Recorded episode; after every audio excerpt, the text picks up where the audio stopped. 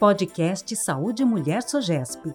Uma pausa na sua rotina para se informar sobre o seu corpo e bem-estar. Doutor Adolfo, estou grávida de gêmeos. Meu parto tem que ser cesárea? Com quantos meses? O que nós sabemos hoje em dia é que o parto dos gêmeos ele precisa ser um pouco antecipado em relação à gravidez de um único bebê. Isso porque conforme avança a gravidez, bem no final o risco para as crianças começa a aumentar. Então existe um momento ideal para o nascimento ao redor de 37, 38 semanas, e não necessariamente ele terá que ser cesárea.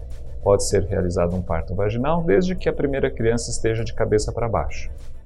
Este podcast é uma iniciativa da Associação de Obstetrícia e Ginecologia do Estado de São Paulo para te ajudar a entender mais sobre sua saúde.